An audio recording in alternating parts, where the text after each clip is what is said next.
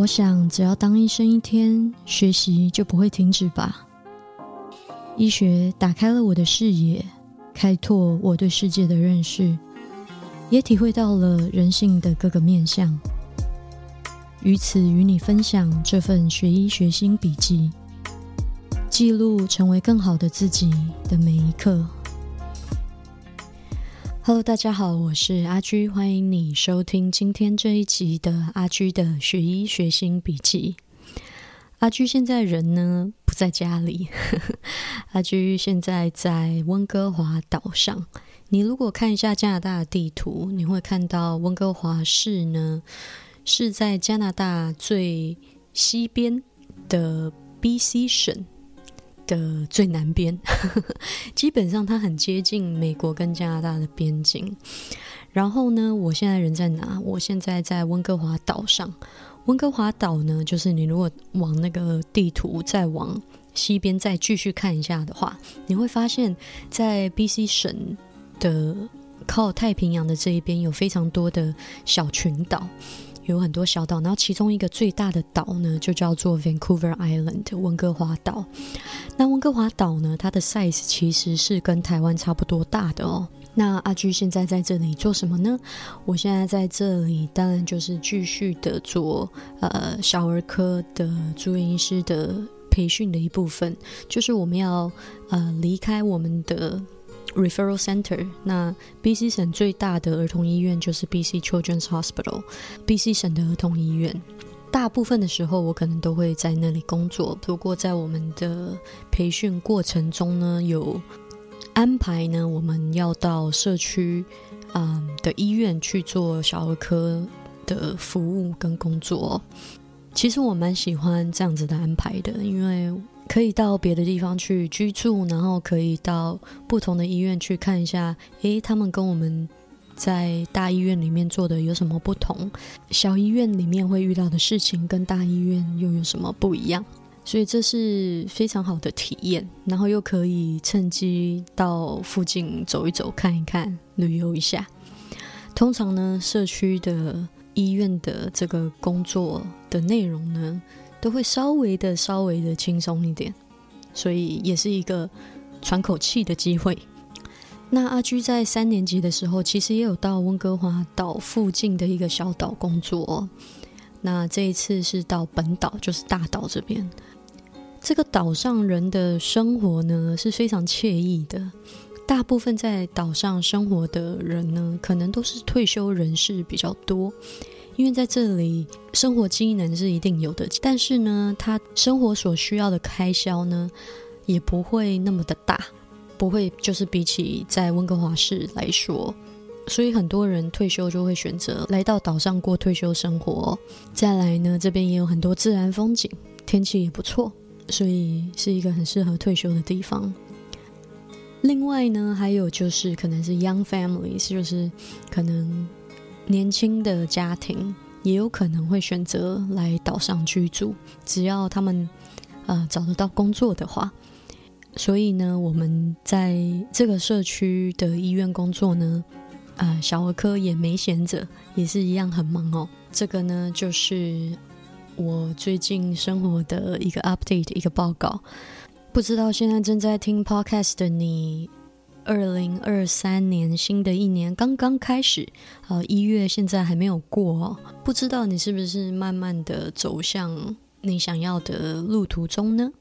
今年新年新气象，对自己有什么想法跟期许吗？有的话很好，没有的话也很好。不管怎么样，都希望在聆听这个 podcast 的你。新的一年，健康、幸福又平安。台湾最近应该是在过农历年吧？其实我已经自从小时候十二岁出国以后，就没有在台湾过过农历年了。因为农历年的时间，我不是在工作，就是在上课哦，很难遇到刚好假期可以在农历年回台湾的。所以在加拿大基本上没有什么太浓厚的过年的气息。那我记得印象中小时候过年是非常热闹、非常开心的。但是很可惜，我想小时候看过的那样子的景象，现在应该很难再看到了吧。好，在这里呢，要特别感谢一下最近呢有给阿居买咖啡的听众哦，非常感谢你们的支持。呃，有 listener from Toronto 的。虽然他没有写说他是谁，不过我认识这一位听众，这这位来自 Toronto 的听众，谢谢你的咖啡。然后还有 Eugenia，呃，也在前一阵子买了咖啡，谢谢。然后跟几个月前有买过咖啡的 Cindy，谢谢你们三位听众的咖啡哦。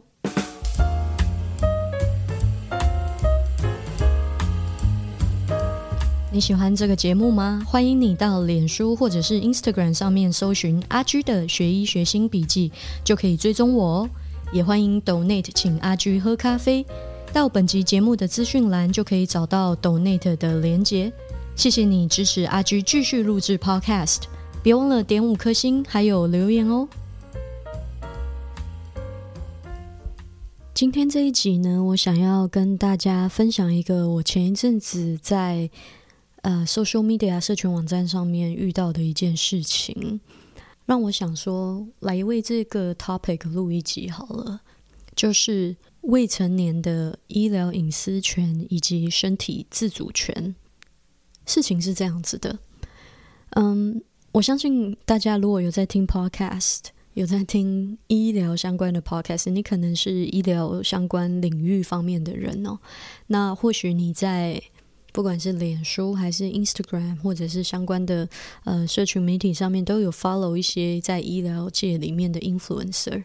那我当然也常常在呃社群网站上面看到这些 influencer 的 po 文。有一次呢，我就看到了一位呃医师啊 influencer，他 po 了一个文章。那这个文章的故事呢，就是在说他在诊间遇到了一个很年轻的男孩子。呃，未成年，然后呢，他的肛门那边长了油啊，俗称菜花啊，genital herpes。这个小男孩呢，是跟好像是跟他的家长一起来的。那家长就问他说：“医师，这个到底是什么？”那这位医师呢，就回答跟这个家长说：“哦，是由病毒感染的。”然后。一般来说呢，是透过性行为传染的。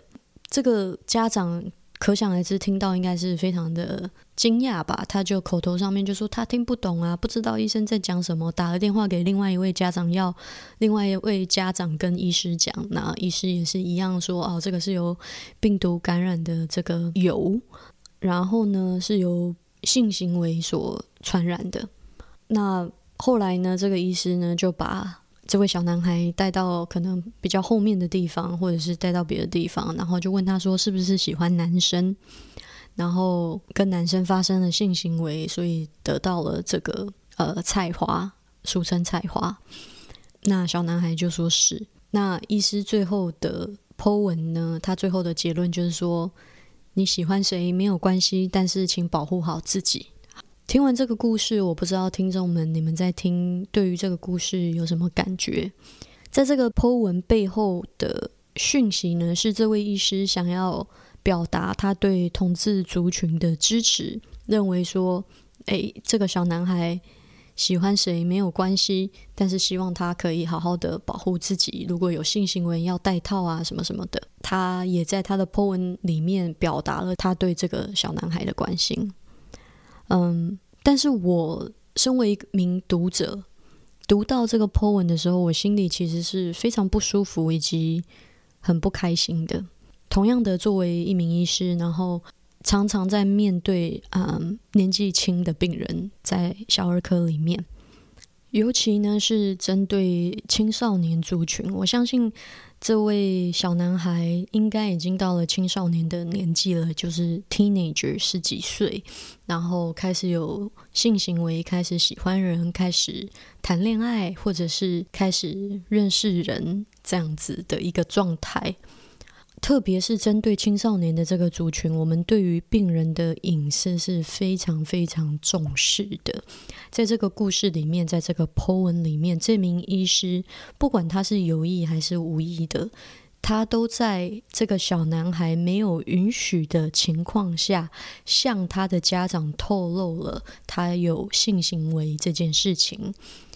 这是第一点。第二点，因为这个油所长的位置是在肛门，所以家长很自然的就会知道说，他的孩子，他的儿子有了肛门性行为。这个也就间接为这位男病人出轨了。关于这两点，然后这名医师把这样子的一个故事说出来，我是非常感到不舒服的，所以我就有留言回应这个医师，我就说，请问他不知道是不是有获得这名小男孩病人的同意，然后进而告知他的家长他有肛门性行为这件事情，嗯，可能要注意一下，如果他并不乐意让他的家长知道的话。那医师这一个行为呢，就触犯到了病人的隐私权。那这名医师回复我的是，他说他已经从医这么多年，怎么会不知道要保护病人的隐私权呢？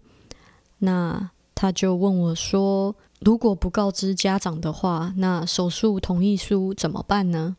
听到这里，我就觉得有一点，嗯，不知道该怎么讲。我知道可能每一个地域的法规可能不一样。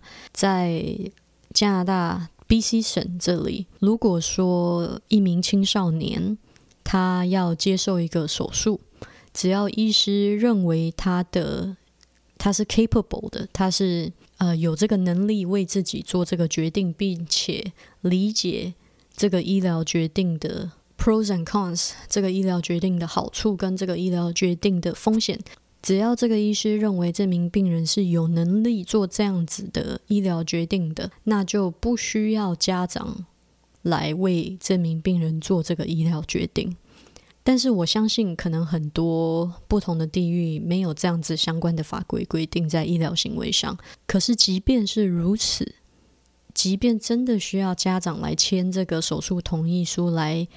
帮这个小男孩呢，把肛门旁边的这些菜花移除。医师也可以有千千百百种方法来向家长解释这个由是怎么造成的。你可以说这就是病毒感染的，可能是接触感染的，或者是什么什么什么感染的。你不一定一定要 touch 到性行为这件事情，因为性行为这件事情是个人的隐私。那在青少年身上，它更是一个敏感的话题，尤其又牵扯到他的性向。很多同志并不乐意别人为他出轨，在他还没有准备好的情况下，尤其是对自己亲密的家长。所以在这一方面，我觉得这位医师可能没有认知到这件事情，或许是没有人跟他讲过，或许是他对同志族群了解真的不深入，不知道这样子的行为是不妥当的。当然，或许在这个贴文的背后，实际的情况还有一些我们不知道的事情。然后我也不认识这名医师，所以或许这整个故事背后还有一些其他的因素存在。那我只是就我在这个 po 文上面看到的他所分享的这些讯息来做这样子的一个评论。后来的故事就是我回复了他的留言。我回复他说，就算需要医疗手术的同意书，医师呢也应该可以找出千千万万种方法来解释，说为什么这名小男孩需要，诶，叫小男孩好像也不也不太对，这名少年，这名少年需要这个手术，在不透露性行为跟性行为传染这件事情，就算呢医师。觉得要跟家长讲，他也应该要先得到病人这名少年的同意，才跟家长讲。少年同意了，家长才可以有权利知道。从我跟这名医师的对话来感觉，他好像两，他就是没有做这件事情，没有争取这名少年的同意。然后后来这名医师给我的回复呢，就是说，嗯，他改天呢要再上网查一下，说再学习一下，说这个。菜花除了性行为以外，还有哪些传染途径？然后我看到这个回应，我就觉得，Oh my God，you're you're missing the point，you don't get it，就是他完全不知道我想要表达的是什么。诶，重点不是在于他是怎么得到这个病的，这个不重要，重点是你透露了一件很敏感的讯息，在少年没有同意的情况下，透露了给他的家长知道，这件事情有可能造成这个家庭的伤害，以及这个小少年他未来心理层面的伤害。你所造成的是一个伤害，而不是要去纠结说那个病的起因是什么。那个病的起因大家都知道，你只要有读过医学院，你就知道它就是病毒感染。你也知道这个 genital warts 是由性行为传染的。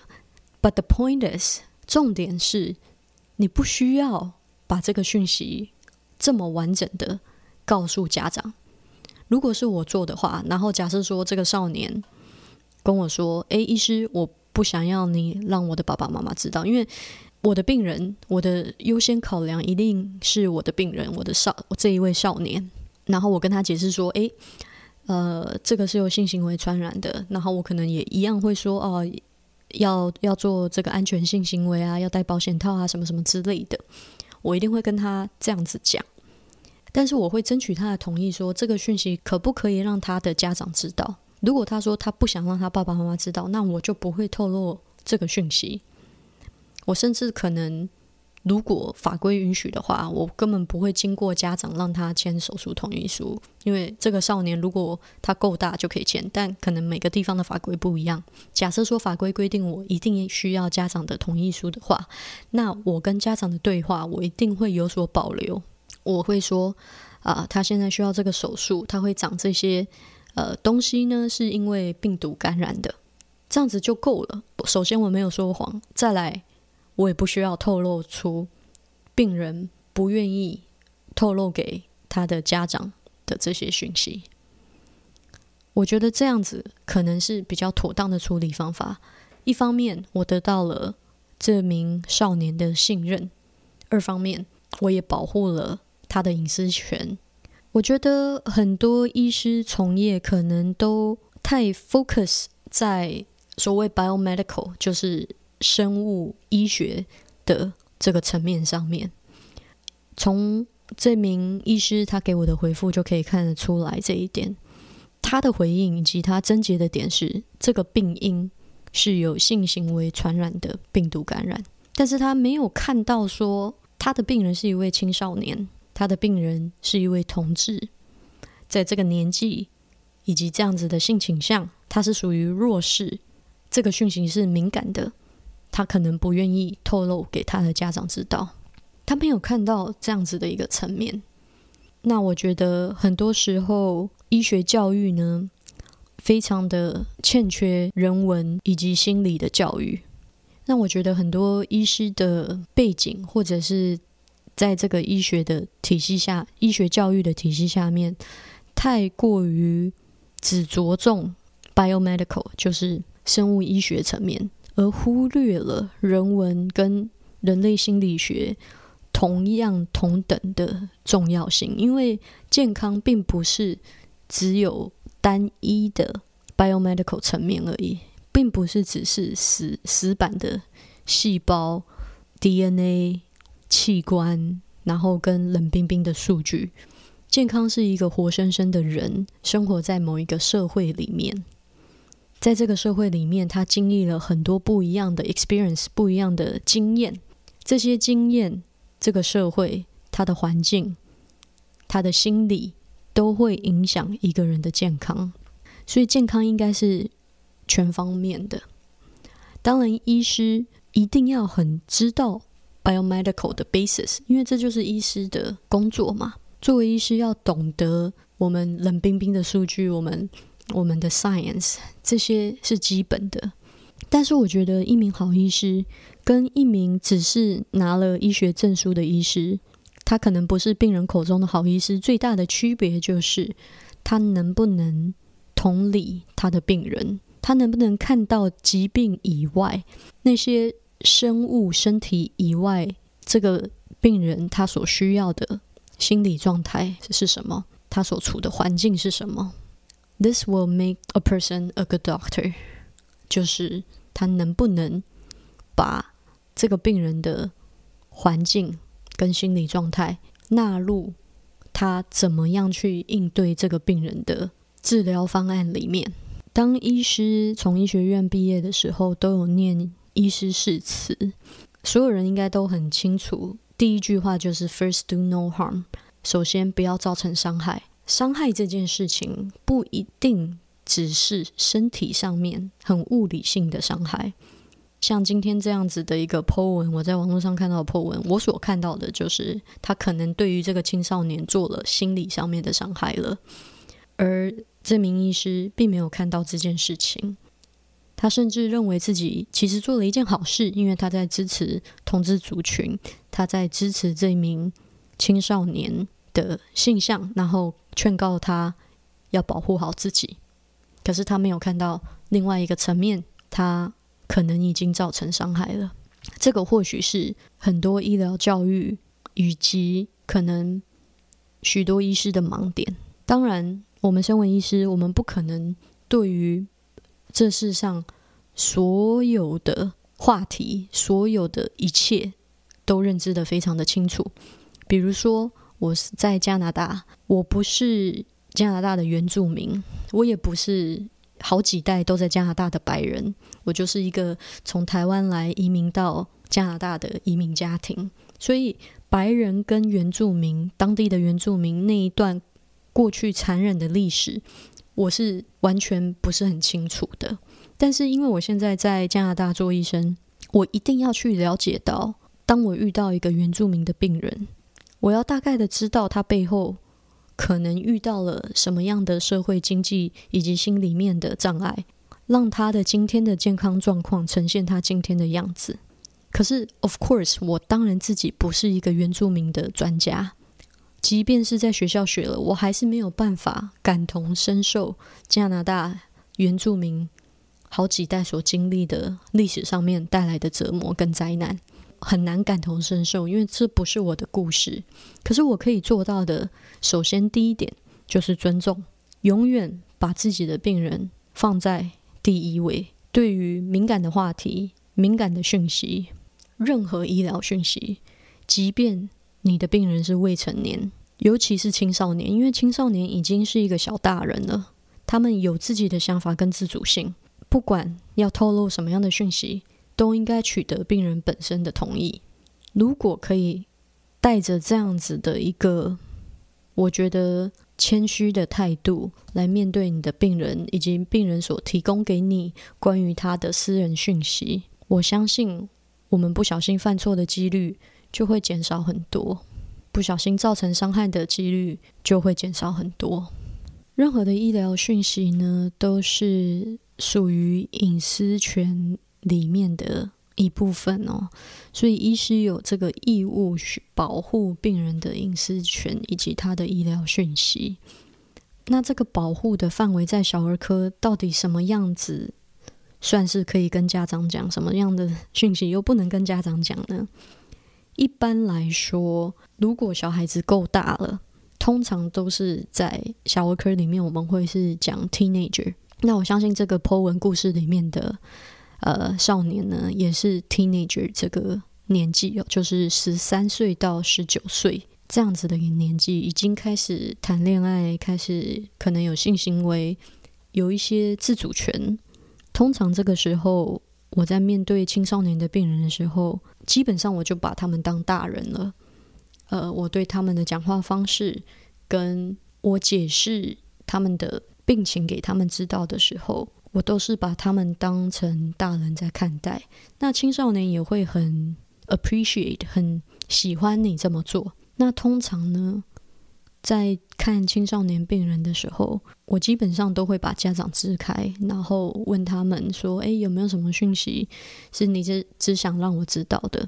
我会先跟他们说：“不管你今天跟我说什么，都是 between you and me，就是你跟我之间不会有第三个人知道。”当然了，医疗团队需要知道，比如说可能有其他的医师，呃，也在这个病人的照护团队里面，那其他的医师也需要知道，或者是其他的健康照护的这个 provider 啊，也需要知道。但是只要是你说这件事情不可以跟我的 family 讲，不可以跟我的家人讲，那我们就不会跟他的家人讲。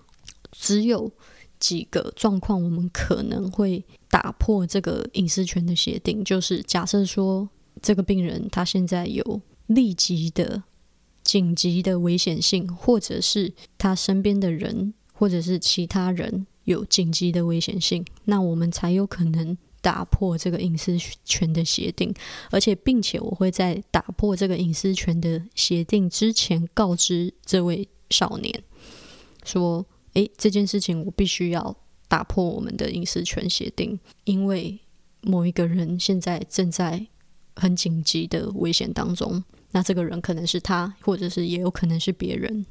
我觉得在医疗环境里面，我们不管做什么事情，透明性是最重要的。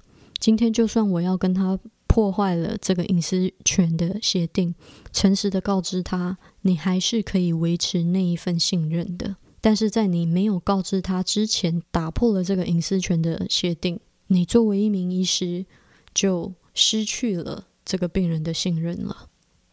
再来呢，简单的讲一下未成年的自主权这件事情，常常在小儿科出现。然后我讲一个例子好了，比如说呃青少年的跨性别，他们可能非常需要荷尔蒙的治疗，但是假设说他刚好在一个家庭是非常排斥跨性别族群的一个家庭的话，那他又未成年，家里面的人又不支持。作为医师，我想要给这名跨性别少年帮助的话，只要我认为经过我的判断，这名少年是有自主性，并且有那个能力去理解药物会带来的好处以及风险的话，我可以在。没有他的家长的同意下，直接为他开处方签，这个是在加拿大的规定哦。这个叫 B.C. Infant Act。那他没有特别说是几岁，只要是这个病人是可以为自己做决定的。其实这样子的 case 出现过很多次哦。呃，不不仅仅是跨性别，之前还有出现就是呃九岁的女孩得了癌症。可是家里面的家长呢，一直拒绝治疗他的癌症，然后相信一些自然的疗法。那眼见这个小孩子的癌症越来越严重，医疗团队呢觉得有这个义务去治疗这个孩子。我有点忘了这个故事是在呃法规出现前还是出现后。但是如果有这样子的 case，假设说这个孩子，即便他只是九岁哦，还没有到。青少年的年纪，很显然的就是一个孩子，还没成年的孩子。假设这个孩子他选择跟他的爸爸妈妈不一样，他选择要用医学上面的治疗方法的话，有被 approved 的癌症治疗方法的话，他可以医疗团队可以不经过家长的同意给他这个癌症的治疗方法，只要医疗团队认为这个九岁的孩童可以为自己做决定。之前好像有出现过类似的 case，所以在医学里面，很多决定、很多很大的一个部分，其实都跟法律是息息相关的。但不管法规的规定如何，我都真挚的希望，假设说你现在是正在听的，呃，医疗从业人员，在专注于你所擅长的领域里面，不管它是。什么都要记得，有的时候 take a step back，往后退一步，看一下这个病人的全样貌，然后再来决定你的行为跟你的反应会是什么。因为一个不小心，你可能都会在不知道的情况下造成了对方的伤害。那我也真挚的希望未来的医生们都可以在面对病人的时候拥有更广阔的视野。除了看到疾病，也要看到这个病人的状况以及心理状态，多花一点点的注意力，多花一点点的同理心，真的不需要很多。你所为病人做出来的医疗决定，可能就会有千差之远。而多那么一点点的注意力跟那么一点点的同理心，你所能达到的医疗效果，也有可能会差非常的多。好。今天这一集呢，就短暂到这边。想要跟大家分享一下这样子的一个故事，以及我的一些想法。谢谢你的收听，我们下次见，拜拜。